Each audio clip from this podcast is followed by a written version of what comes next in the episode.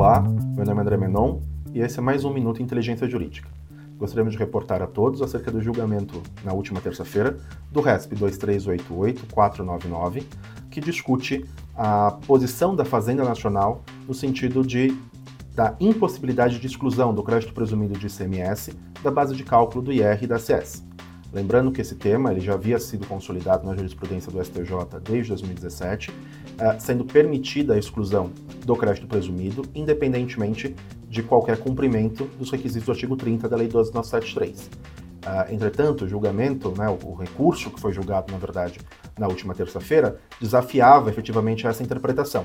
Ou seja, desafiava a possibilidade de exclusão do crédito presumido da base do IR da CS, mesmo em um cenário em que não teria havido cumprimento dos requisitos do artigo 30 da 12973.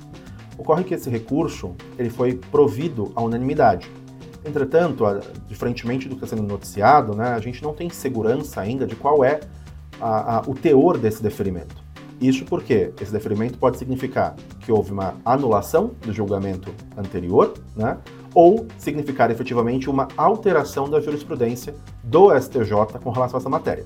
Então, é, esse boletim é importante exatamente por conta da relevância desse tema, entretanto, ele serve para dispor que a, gente vai aguardar a publicação desse acórdão, para daí sim verificar qual é a interpretação que foi dada pelo STJ com relação a essa matéria, e daí sim trazer uma confirmação de se esse acórdão representa uma alteração da jurisprudência do STJ ou se ele representa simplesmente uma anulação de julgamento uh, e que pode efetivamente resultar numa, numa, numa ratificação da jurisprudência da Corte.